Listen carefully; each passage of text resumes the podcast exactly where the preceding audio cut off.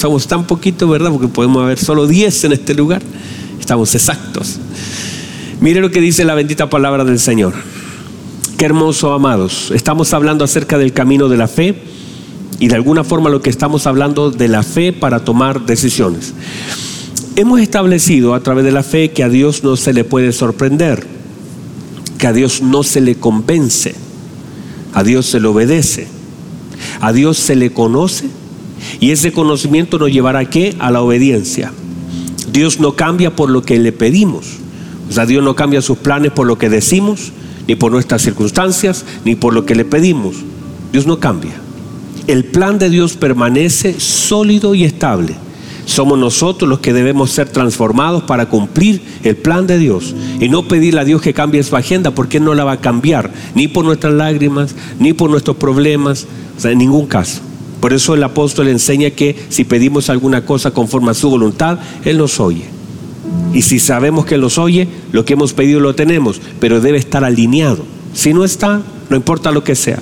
Si es fácil, si es difícil, porque a veces uno le dice al Señor, pero si no le cuesta nada, Señor, usted es tan grande. Es que no es que le cueste o no, no se trata de eso. A Dios nada le cuesta.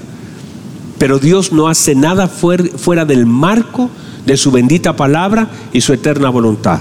No hace nada. Todo está ahí, establecido. Lo que Él dice que Él puede hacer y quiere hacer y es lo que Él ha establecido. Por eso somos nosotros los que tenemos que encarrilar nuestras oraciones y nuestra fe a lo que Él quiere hacer. A Dios no se le convence con argumentos o excusas, sino se le debe conocer, obedecer y complacer. Entonces, el respaldo de Dios siempre estará en la esfera de la obediencia. Ya hemos entendido entonces en todo este tiempo que hemos hablado de la fe, que nosotros no, no, debemos tratar de traer al Señor a la agenda mía, sino que nosotros alinearnos a la de Él. Y la fe opera en mí, la fe no opera en mi deseo, sino que en la exactitud. Note esta palabra, exactitud de mi obediencia. Cada vez la obediencia debe ser más exacta, cada vez puede ser más exacta aún. Entonces vamos a hablar un poquito acerca de la fe de Moisés y todo lo que sucedió y entendamos también que cuando hablamos acerca de la fe, y sobre todo cuando hablamos acerca de, de Moisés, antes de que podamos ver la fe de Moisés, se establece la fe de sus padres. Y como una secuencia de cómo la fe de una persona puede bendecir la, la vida de otra. Y sobre todo cuando tenemos una relación, como la fe de mi hermana María bendijo a Sofía, como la fe de alguien y sobre todo de un padre bendice la vida de un hijo. En la medida que yo tenga fe, entonces la vida de mi hijo también. Por eso se habla primero de la fe de Moisés. Porque la fe también es un asunto generacional. Se habla de la fe de Timoteo, pero antes se habla de la fe de su abuela y de su madre. Por lo tanto, vemos que la fe es, es un asunto generacional que puede de alguna forma comenzar a caer. Y no solamente que uno le pueda heredar fe, sino que uno le puede enseñar. Uno lo puede inspirar. Si yo le enseño a mi hijo a confiar en Dios, para él será mucho más sencillo el día de mañana confiar en Él. Pero si yo soy una persona que siempre estoy desconfiando de Dios, ¿cómo voy a pedirle a mi hijo que confíe en el Señor si yo mismo no le he enseñado de una forma verídica que así se hace? Decirle, hijo, vamos a caminar, vamos a creer, vamos a confiar. Si solamente cuando mi hijo me pide le, le doy y no le digo, vamos a orar para que Dios nos dé. Y todo lo que yo tengo, hijo, el Señor me lo ha dado. Y vamos a orar por este asunto, por cosas grandes y cosas pequeñas, y les enseñamos el camino de la fe. Entonces, vamos a ver esto. Mire, la Biblia dice que por la fe Moisés fue escondido por sus padres. Y parece, parece, parece que esconderse no tiene nada de fe, ¿verdad? Es como raro decir, los papás lo escondieron, pero estaban llenos de fe. ¿Verdad que no parece como tan tanta fe aquí en el asunto? Pero sí hay, porque siempre nosotros hablamos de la fe como una cosa de osadía y de, valentía absoluta. Pero justamente se habla de, de los padres de Moisés, Amram y Jocabeb, se habla de que ellos eran personas que sí tenían fe. Y dice, y mire lo que dice la escritura, y no temieron al decreto del rey, porque ellos no estaban, no lo escondieron por temor lo escondieron por fe. Mire lo que vamos a ver. La fe opera desde la exactitud de aquello que Dios espera que nosotros hagamos. ¿Qué quiero decir? No solamente son, no, es solamente tener valentía para decir, no lo voy a lanzar al río, lo tengo aquí, no, no es eso, sino que la fe opera desde la exactitud de lo que tengo que hacer. Otra vez, opera desde qué? Desde la exactitud de lo que tengo que hacer obedientemente a lo que Dios ha dicho que yo haga. O sea, mire que a veces el Señor, incluso nuestro Señor Jesucristo se fue a Egipto los primeros años de su vida. Porque estaban buscando a los niños para matarlo y fue llevado.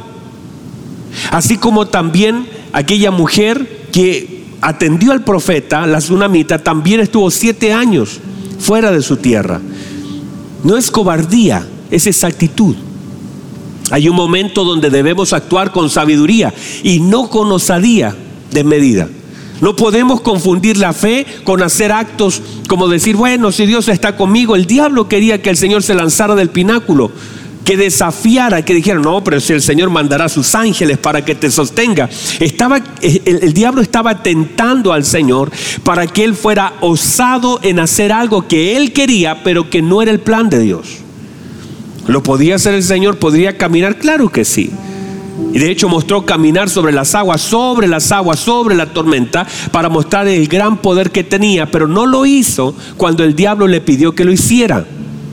Porque la fe no es un acto de osadía, no es tratar de mostrar qué valiente soy, no, sino la fe se manifiesta por cuán obediente soy. Digan amén a eso. Entonces, no dice que lo escondieron por temor, la Biblia dice que lo escondieron por fe. Entonces yo puedo hacer cosas por temor o puedo hacer cosas por, por fe. Oír al Señor, obedecer al Señor, dar al Señor, honrar al Señor, mirar al Señor. Son actos de fe. Entonces la Biblia dice que no temieron el decreto del rey porque no estaban operando en temor, estaban operando en fe y aún así en dolor. Claro que sí había dolor. Porque puede haber dolor en mi obediencia, sí, claro que sí. Puede haber dolor, puedo sentir dolor por lo que está sucediendo, claro que sí. Pero no había temor. No voy a temer al decreto del rey, pero voy a ser sabio y un hombre lleno de fe en lo que sí tengo que hacer. Exponerlos, míreme por favor, exponerlos el hecho de no exponerlo por un tiempo, separarlo, guardarlo, esconderlo. Es muy importante para mí. O sea, yo no escondo a mis hijos por temor, sino por amor. Mire, por favor, no estoy escondiendo a mis hijos por el temor que le tengo al mundo, sino por el amor que le tengo a Dios. No sé si notan la diferencia. Hay una gran diferencia. Estoy yo escondiendo. ¿Cuál es la palabra esconder? Guardándolos, separándolos. No porque le tengo miedo al mundo, sino porque le tengo amor a Dios. Guárdalos en tu verdad. Yo los cuidé, dijo el Señor. Y cuando hizo la oración, no te pido que los quites del mundo, sino que los guardes del mal. No somos guardados por el temor del Señor, sino por el amor del Señor. Mire lo que dice Colosenses capítulo 3, versículo 3. Porque habéis muerto y vuestra vida está escondida. ¿Cómo está nuestra vida? Y está escondida, ¿por qué? Porque el Señor tiene miedo. Porque el Señor, no, no, no, porque es tanto el amor que estamos escondidos, guardados, separados en Él. Nuestra vida está escondida en, dice, con Cristo en Dios. Así está nuestra vida. Está escondida en Cristo, con Dios. Por lo tanto, no es un acto de esconder, no es un acto de temor, sino es un acto de amor. Guardar a nuestros hijos, separar a nuestros hijos. De hecho, sería un acto totalmente responsable exponerlo a todo. ¿Verdad que sí? Digan amén, gloria a Dios, digan algo ustedes. Entonces dice la Biblia que lo escondieron por fe. Y la fe estaba conectada a qué? Mire lo que dice la escritura. Dice que al ver el niño hermoso, ¿cómo era Moisés? Como su pastor, hermano. Hermoso. Dice que lo vieron hermoso. Y al verlo hermoso, mire qué, fuerte, que al verlo hermoso, o sea, usted dice, si era feito lo, lo tiro al mar. No, no era eso. Era hermoso. Pero este, este es el punto que quiero tocar acá. Cuando yo logro ver, cuando Dios me permite ver lo que Él me ha dado, tal vez ya no tenga que pedirle lo que estoy viviendo, que cambie lo que vivo. Muchas de las cosas que nosotros vivimos, a veces queremos que cambien. Pero el punto no es que las cosas que vivo cambien, sino que debo orar con tanta sabiduría para que el Señor me permita ver algunas cosas que tal vez no estoy viendo de lo que estoy viviendo. ¿Otra vez?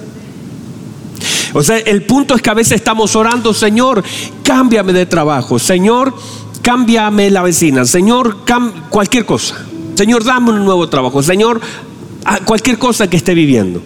Aún enfermedades que pasemos, aún situaciones que vivamos, y a veces el, el, tema no es que el Señor cambie lo que vivo, sino que me deje ver lo que Él quiere que vea en un momento.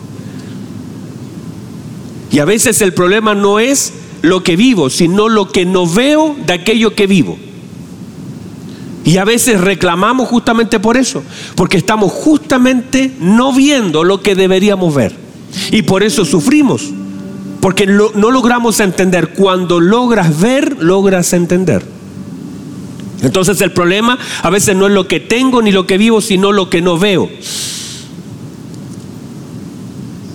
¿Qué debo hacer? Pedirle al Señor que me permita ver. ¿Por qué? Porque la fe me permite ver. Por eso la Biblia dice que por la fe lo vieron hermoso. O sea, vieron algo que el Señor esperaba que vieran para que ellos no pudieran operar en temor, sino en fe. La fe viene por el oír, pero se activa por el ver. Marta, si crees, la única forma de ver es creyendo. Y mire lo que dicen esto. Hay tres versículos que respaldan esto. Tres versículos que en forma intencional, míreme por favor, porque Dios no es casual. En Dios no hay casualidades, sino intencionalidad. Esa es la obra del Señor. Dios no hace nada casual. Todo en Dios es intencional. Dice que los padres le vieron hermoso, número uno. Luego se habla de él que dice que tenía puesta la mirada en Dios. Y número tres dice que se sostuvo viendo al invisible. Tres versículos que hablan de la capacidad de ver y cómo me puedo afirmar de aquellas cosas que necesito ver y hacia dónde estoy mirando. Entonces, todo lo que tiene que, ver con fe tiene que ver con la relación directa de lo que estoy viendo. Dice entonces que por la fe le escondieron porque le vieron. Quiere decir que muchas cosas de aquellas cosas que no hago tiene que ver con lo que no veo. Y muchas cosas de aquellas, de aquellas cosas que sí veo tiene que ver con lo que sí hago. Lo hago porque veo. No lo hago porque no lo puedo ver. Podemos incluso ver las mismas cosas en sí, pero tomar decisiones completamente diferentes. Tomar actitudes diferentes, porque justamente eso es. Hay cosas que estoy viendo que me infunden temor. Y eso es justamente la obra de Cristo. Por ejemplo, usted va a ver que están todos los israelitas viendo a Goliat. Todos ven lo mismo, todos sienten lo mismo. Pero llega un David que ve lo mismo, pero siente algo diferente. Porque no es solamente ver lo que está delante de mí, sino entender lo que estoy viendo. Y cuando logro entender lo que estoy viendo, ya cambia lo que hago. Entonces el problema me están siguiendo, ¿verdad? Están con cara de que no me siguen. Me están siguiendo, ¿verdad? Entonces, el problema es que ahora entiendo que muchas de las cosas que hago o que no hago tienen que ver con lo que veo y eso tiene que ver con la fe. ¿Puedo yo entonces a través de lo que estoy viendo activar mi fe o tal vez llenarme de duda y temor? De hecho, ustedes van a ver a Pedro. Pedro va caminando sobre el agua y dice que el Señor, si eres tú, le dice, ellos lo vieron, ¿verdad que lo vieron? ¿Qué dijeron? Un fantasma. El Señor está caminando sobre el agua y ellos dijeron un fantasma, miren un fantasma. Y empezaron a dar voces de miedo, de temor. Pero de pronto dicen es el Señor. Pedro dice, si eres tú, manda que yo vaya, el oír. Y mientras él vio al Señor, mientras sostuvo su mirada en él, él caminó sobre las aguas. El problema es que dice la Biblia que al ver, o sea, quiere decir que desvió la mirada, ahora a las olas, el viento y todo lo demás se comenzó a hundir. El tema es que cuando nosotros quitamos la vista del Señor, muchas cosas en nuestra, vida comienzan a suceder. Miren lo que dice Apocalipsis capítulo 3, versículo 18. Dios le habla a la iglesia de la Odisea. Usted conoce esa iglesia. La iglesia que representa este tiempo, una iglesia tibia, ¿verdad? Una iglesia indiferente, una iglesia que no logra ver. Eh, eh, eh, mire, una iglesia que tiene una diferencia entre lo que dice y lo que es. Ella dice, mire lo que dice esa iglesia, dice, yo soy rico y de nada tengo necesidad. Y el Señor lo que está viendo es algo completamente diferente a lo que ella ve. Dice, y tú no te das cuenta que eres una ciega, desnuda, desventurada, miserable. Mire lo que ve. El Señor ve algo que ella no está viendo. La iglesia no logra ver. Así que el Señor le dice, así que te recomiendo que compres de mí oro refinado y que unjas tus ojos con colirio. ¿Para qué? Para que puedas ver. Porque todo lo que tú haces o todo lo que tú crees nace de lo que no ves. Y hay un problema que a veces nosotros no podemos ver lo que somos, lo que hacemos, lo que tenemos y lo que debemos hacer. No lo podemos ver. O sea, y ese es el peligro más grande que hay en nuestra vida, no ser conscientes que nuestros ojos estén cegados, que no podamos ver, que nosotros pensemos que lo estamos haciendo súper bien que creamos nosotros que lo que estamos haciendo está pero alineadísimo, es lo correcto, es, es, maravilloso, que somos buenísimos en esto hoy día. Y que el Señor por otro lado tenga una visión clara de la verdad y realidad de nosotros. Que nosotros digamos, no, pero si yo sirvo al Señor, mire, yo toco, yo canto, yo estoy en una cámara, toco un teclado, y que, y que uno piense distinto a lo que Dios sabe, la realidad de las cosas. No, pero miren, si yo me esfuerzo, vengo a la iglesia, yo, yo estoy conectadito, pero el Señor diga, eres un desventurado, eres un miserable, eres un ciego y eres un pobre. No vayas a pensar, y por favor míreme que usted que está ahí en la televisión, si es que no, y no me, no me cambie de canal. No vaya a pensar que porque tiene algo está agradando a Dios.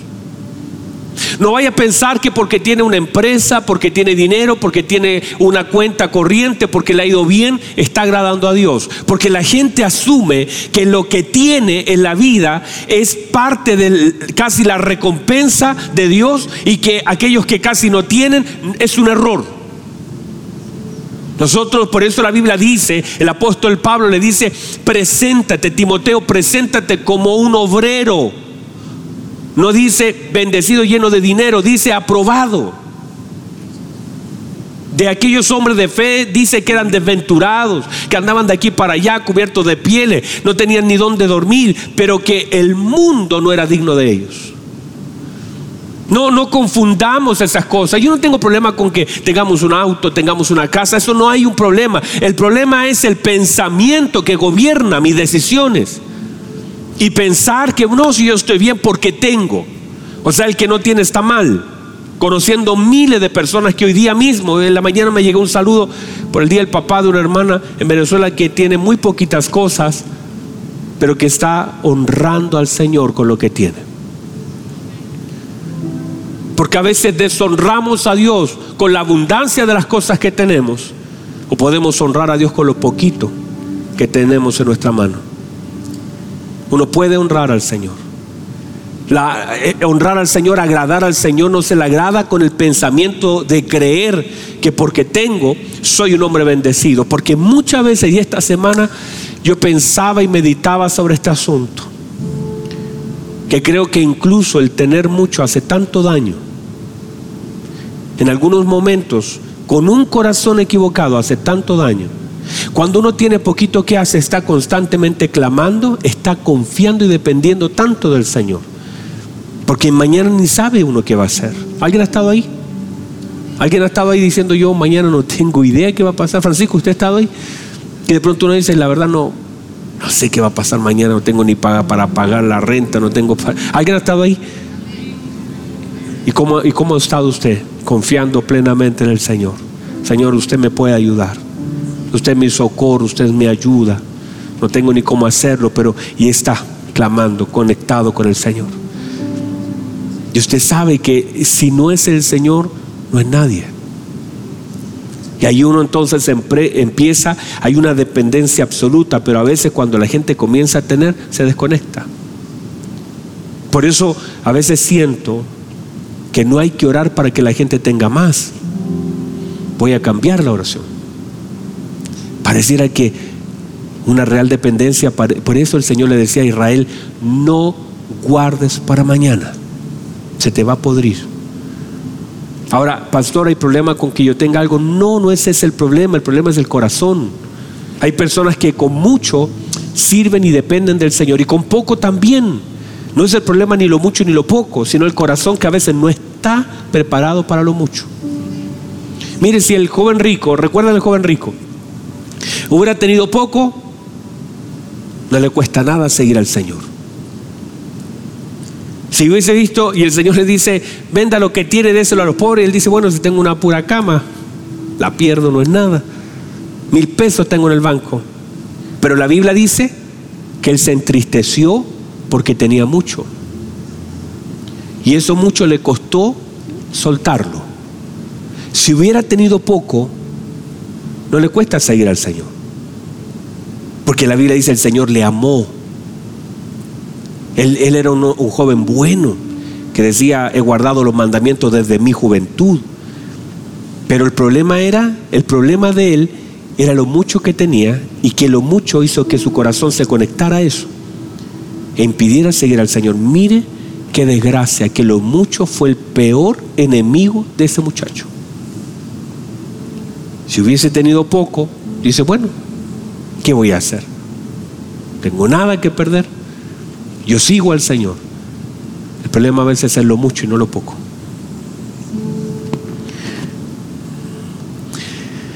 Que el Señor nos guarde y que nos dé entendimiento para que teniendo mucho poco, sigamos fieles al Señor, constantes, perseverantes, amando al Señor, dependientes absolutamente del Señor.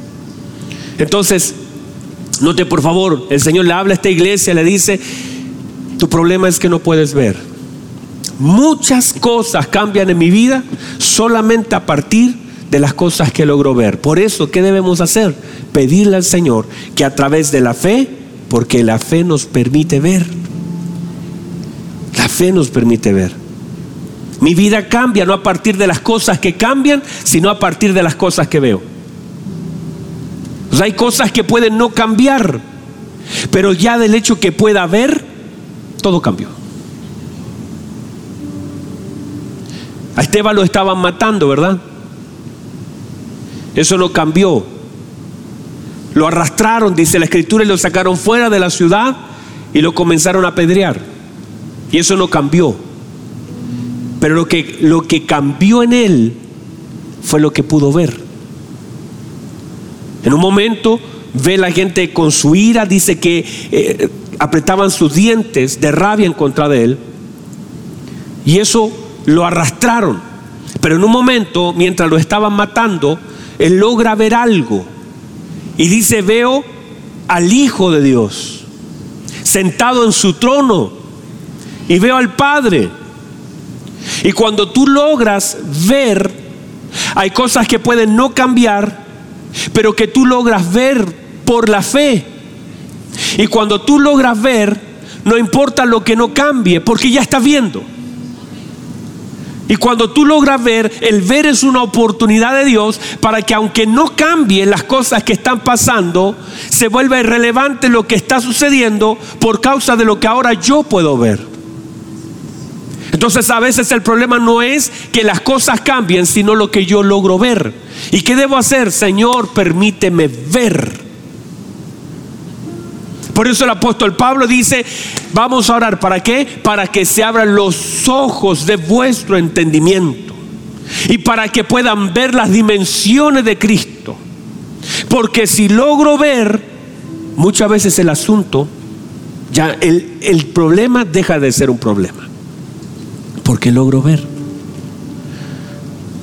Cuando yo estoy enfrentando algo difícil en mi vida y mis ojos están centrados en el problema, es un problema. Ese es el problema. El problema es que estoy centrado en el problema. Pero cuando yo entonces ahora puedo ver a mi Señor y puedo ver su grandeza, es más, hermanos. Es más, cuando anoche pensaba esto mientras escribía, y decía, Señor, permíteme ver las dimensiones de tu gracia. Cuando uno logra comprender y contemplar la grandeza visible del Señor a través del firmamento. Por eso David decía, cuando veo los cielos sobre de tus dedos, la luna, las estrellas que tú formaste, digo, porque lo que logro ver, entonces ahora me permite hablar. Y por eso cuando se presentó delante de Goliat y él estuvo contemplando las estrellas, los cielos, los montes, entonces está en una contemplación y ahora se enfrenta a Goliat y dice, este enano de tres metros, dice, este enano de tres metros y medio, no es nada. Porque estuve contemplando la grandeza del Señor Así que, ¿quién es este enano incircunciso para que venga a desafiar? Cuando estoy viendo la grandeza del Señor, lo que enfrento ya no es un rollo. Porque es tan grande lo que conozco y lo que he visto que lo que enfrento no significa nada. Digan amén, gloria a Dios.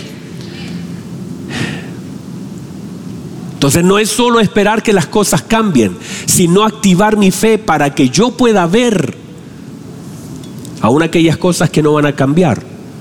Porque hay muchas cosas que simplemente, mis amados hermanos, no cambian. Pero Dios te permite ver. Por eso es, que no quiero salir de este punto porque siento que hay algo acá. Míreme, Juan el Bautista está preso lo van a matar. Y de pronto llama a su discípulo y, vayan y pregúntenle, dice, ah, si es él o esperamos a alguien más. Tengo que esperar. Los discípulos van y le dicen, manda a decir Juan, si eres tú, o tenemos que esperar a alguien más. Y dice, en ese mismo momento, el Señor resucitó muertos, levantó a paralíticos, dio vista a los ciegos, limpió leprosos, o sea, hizo una obra, hermano, un, hermosa, llena de su presencia y su gloria y su poder, manifestando su poder, manifestando su amor. Y ahora le dijo, díganle a Juan, vayan y díganle a Juan, díganle lo que han visto. Y díganle, bienaventurado el que no haya tropiezo. Bienaventurado el que no duda. Bienaventurado Bienaventurado el que a pesar de lo que está viviendo no duda de quién soy yo. Dígale lo que vieron. Dígale. Porque ahora lo que ustedes vieron será la respuesta. ¿Sabe lo que, cómo tienes que haber llegado esos hombres? No deberías haber dudado, Juan. Resucitó muertos. Levantó paralíticos. Fuimos testigos de todo lo que él hizo.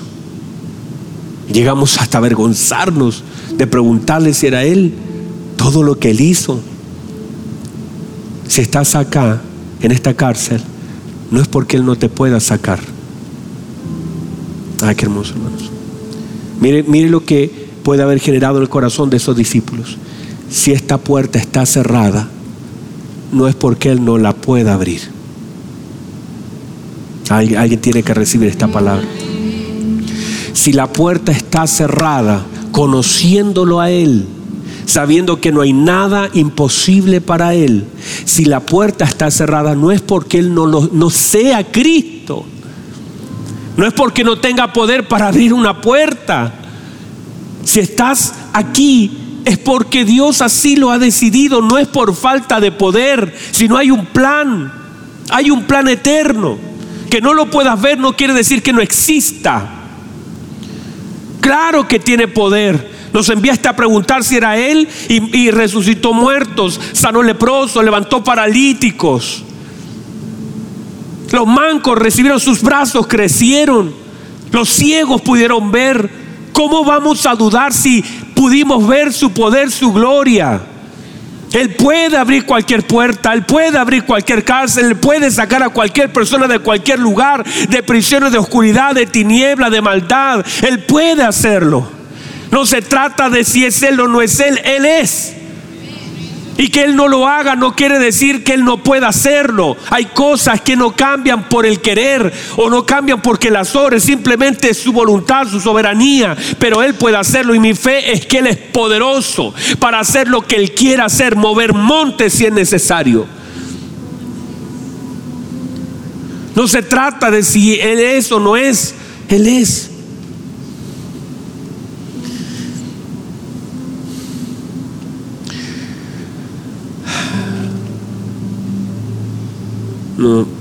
Estoy recién en el primer punto de este mensaje, hermanos. No voy a alcanzar a cerrar. Y tengo otro mensaje ahora. Bueno, ahora me toca la segunda parte, pero era otro mensaje que era que tenía que ver con derribar, fe para derribar. Pero como voy a la primera parte, voy a continuar con esta parte, porque está haciendo bendición, ¿verdad? Qué hermoso. Déjenme cerrar con esto, y con esto voy a continuar la próxima parte. Y escúcheme bien, por favor, usted que está ahí. Conéctese ahora a las dos y media, volvemos otra vez. Pero mire lo que dice y con esto cierro. Pase los adoradores, hijo, pase. Con esto cierro, mire. Lo que dice la escritura es que él tenía sus ojos puestos en el Señor. No dice que miró no dice que contempló, dice que tenía sus ojos puestos. Esa palabra es mucho más profunda, porque la Biblia dice puesto los ojos en Jesús. Uno puede mirar algo y sacar la mirada de lo que ve, pero la Biblia dice puesto los ojos. Mantén tu mirada en Cristo. El problema es cuando la sacamos uno al mirar a Cristo mira toda su gloria, su amor, su perfección. Pero cuando dejamos de verlo a Él, comenzamos a ver los errores de la gente, nuestras debilidades, nuestros pecados. Es el error más grave, dejar de ver a Cristo. Yo te voy a invitar en este momento a que centres, y, yo sé que quedamos a la mitad con todo este tema, y de verdad que vienen unos puntos tan hermosos que me gustaría que pudiera ser parte del segundo servicio. Yo sé que todos van a estar preparando una comidita por ahí seguramente, pero yo te invito. Hay cosas que debes oír de esta palabra, que el Señor ha de cambiar a través de la revelación de la palabra el corazón de muchas personas. ¿Y sabe lo que Dios está haciendo mientras predicamos? Está abriendo el entendimiento. Hay cosas que no vi, que ahí están y que las podré ver por la gracia y obra de Cristo. El hermoso Señor. La presencia del Espíritu Santo de Dios. La gracia hermosa. El poder. La maravillosa presencia. Yo sé que están ahí. Y mientras he predicado, yo siento la presencia del Señor en medio de lo que decimos. Sé que hay una presencia de Dios tocando el corazón. Sé y percibo en mi espíritu que el Espíritu de Dios está tocándote. Ahí donde estás, cierra tus ojos, por favor. Hermoso Jesús, hermoso. Llénanos con su presencia, Señor. Hermoso Jesús. Hermoso Jesús. ¿Cómo vas a dudar de Él? Díganle a Juan que los enfermos son sanados, que los muertos son resucitados, que su mayor alegría, que la alegría que debe tener es por lo que hago por otros, Y a veces en una cárcel tendrás que gozarte por lo que Dios hace en otros. Y el consuelo más grande, tal vez la puerta no se abrirá, pero Dios seguirá obrando la vida de otro. Vamos, Espíritu de Dios. Puede ser que estés detrás de una reja ahora mismo, detrás de un problema, viendo miles de cosas. Que Dios te permita ver, que la fe que Él te ha dado te deje ver aquello que Él está haciendo, más allá de las dificultades que vives, que logres ver lo que Él está haciendo, por la gracia, por su fidelidad, por su amor. Que tu consuelo sea la obra de Cristo. Qué hermoso, maravilloso.